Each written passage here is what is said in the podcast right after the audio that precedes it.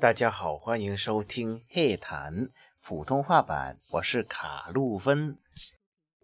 大家好，我是徐面包。今天我们来一个比较实用性的一个话题啊，就是那个 iPhone 七使用报告。iPhone 七刚出，很多人都心大心小，想买不买呢？徐面包就是冲动消费者之一啊，就呃很快手的买了一个 iPhone 七，使用了一段时间，不长也不短，但感觉好像不太好。嗯，我是一直都喜欢用 iPhone 的，所以嗯，我也买了一个 iPhone 七，但是没有等黑色，就买了一个粉红色，以前也没有用过。但是我觉得不是 iPhone 七不好，是这个新系统不太好。我当时在上个月还在用 iPhone 六的时候，就不小心更新了这个十点零一的系统。然后呢，就觉得有一点迟钝的感觉，有点像国产手机，就是那个华为。嗯，虽然我没有用过华为，但是我用过别人的华为，就是那种感觉。是你说它不顺吧，它也不是不顺，但是就有那么零点零几秒的那种迟缓的感觉。iPhone 不是它那种明显的迟缓，而是在一些缓冲的时候，以前的系统是，嗯，往上拉的时候呢，就算下面的内容还没有缓冲出来，但是它也会给你一个。被拉上去了的感觉，只是下面没东西出来。但是这个新的这个系统呢，就是你往上拉，它要是没有缓冲出来，它就不动了，就觉得这个电话跟你之间的互动和以前的苹果是很有差别的。所以这个让我们这种用惯了苹果旧系统的人来说，就觉得很不习惯，就觉得我们的苹果好像变了。然后后来呢，我就把我的 iPhone 六退回了九点多的那个版本，就变得非常的好用。嗯，但是现在新的 iPhone 七呢是不能试用那个版本的，升到最新的版本也只有十点零二，依然是这种感觉。但是我发现它有一个有一些细微的地方，反正 iPhone 就是不断的带给你一些惊喜和你觉得，嗯，就是你需要的惊喜。不是像那些安卓手机带给你不必要的选择，嗯，像这个，我最近发现它有一个新出来的功能，不知道是系统还是手机 iPhone 七的功能，就是比如说我在玩微信的时候，哦，不是，我在玩淘宝的时候，打开了微信，嗯，这个时候呢，在手机的那个，呃，就是左上角，就是有进度，有那个。四 G 的那个联通信号或者移动信号的那个位置呢，就会有一个淘宝在那，淘宝的字样很小，和那个四 G 的那个信号是摆在同一行的。然后你去点它呢，就会回到淘宝的这个页面。这是我发现的一个新的东西。还有 iPhone 有一些很，iPhone 七有一些细微的，就是它那个指纹解锁的那个位置，那个按键变成了 3D 的触感。就是说它不会往下面凹陷，但是给你的感觉是你被是你已经把它按下去了。这个可能会避免以前的 iPhone 的那个按键经常会坏这样的一个固有的毛病吧。其他的暂时没有感觉到，因为我的 iPhone 也没掉进厕所，也没有掉到地上，所以不知道会不会比较耐摔和可不可以防水。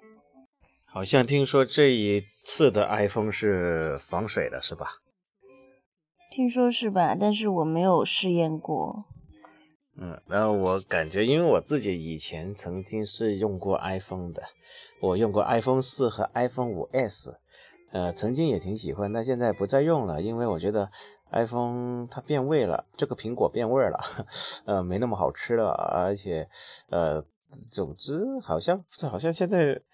好像你说，如果录一个节目啊，我用 iPhone 录很麻烦，导入导出啊。例如我要摆在那个呃微信公众号上面，还是挺麻烦的，导入导出很多不太好用，除非你用的全家整一套设备都是苹果的。其实现在有一些改进的，就是呃已经有手机 U 盘出现了，就是专门 iPhone 适用的手机 U 盘，好像是比较入门级别的是三百块钱左右一个。就可以解决大家对这个 iPhone 的这种不习惯。嗯，毕竟是改进吧，还没到到达我理想的那个状态吧。呃呃，而且我觉得最主要是 i iPhone 的那种独特性，那种优越感没有了。以前经常你说 iPhone 就感觉还是挺挺有那个优越感的吧，对吧？那现在你看，去你去香港啊，那个街边卖报纸的阿姨都在拿着 iPhone 啊，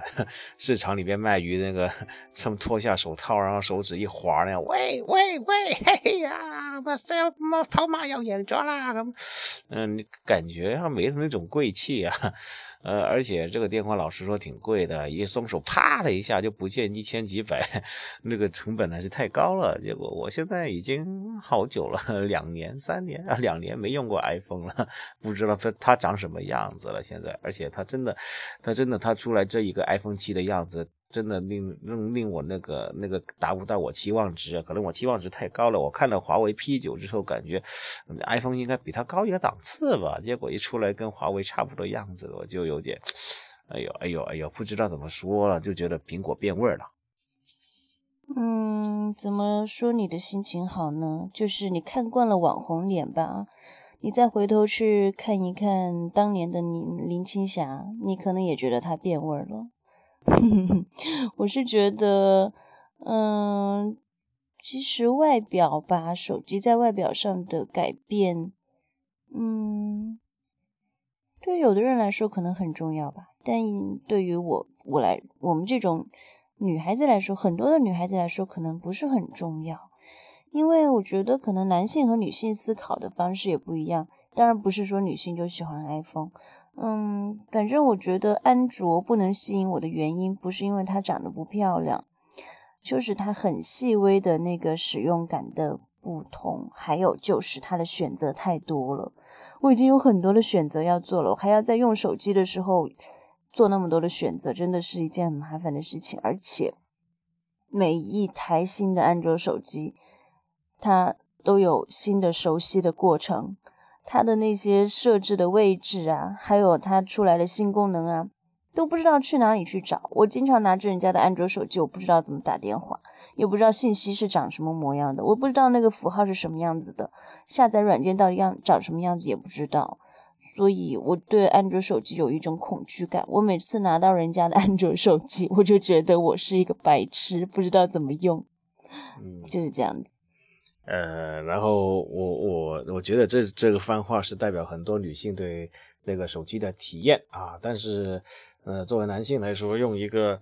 那说那个安卓手机还是应该还是能够习惯的。我最近碰到一个朋友，他买了一个红米红米三 S 啊，就几百块钱那种。很爽啊！他说又不贴膜又不叫套啊，就是平时扔来扔去的，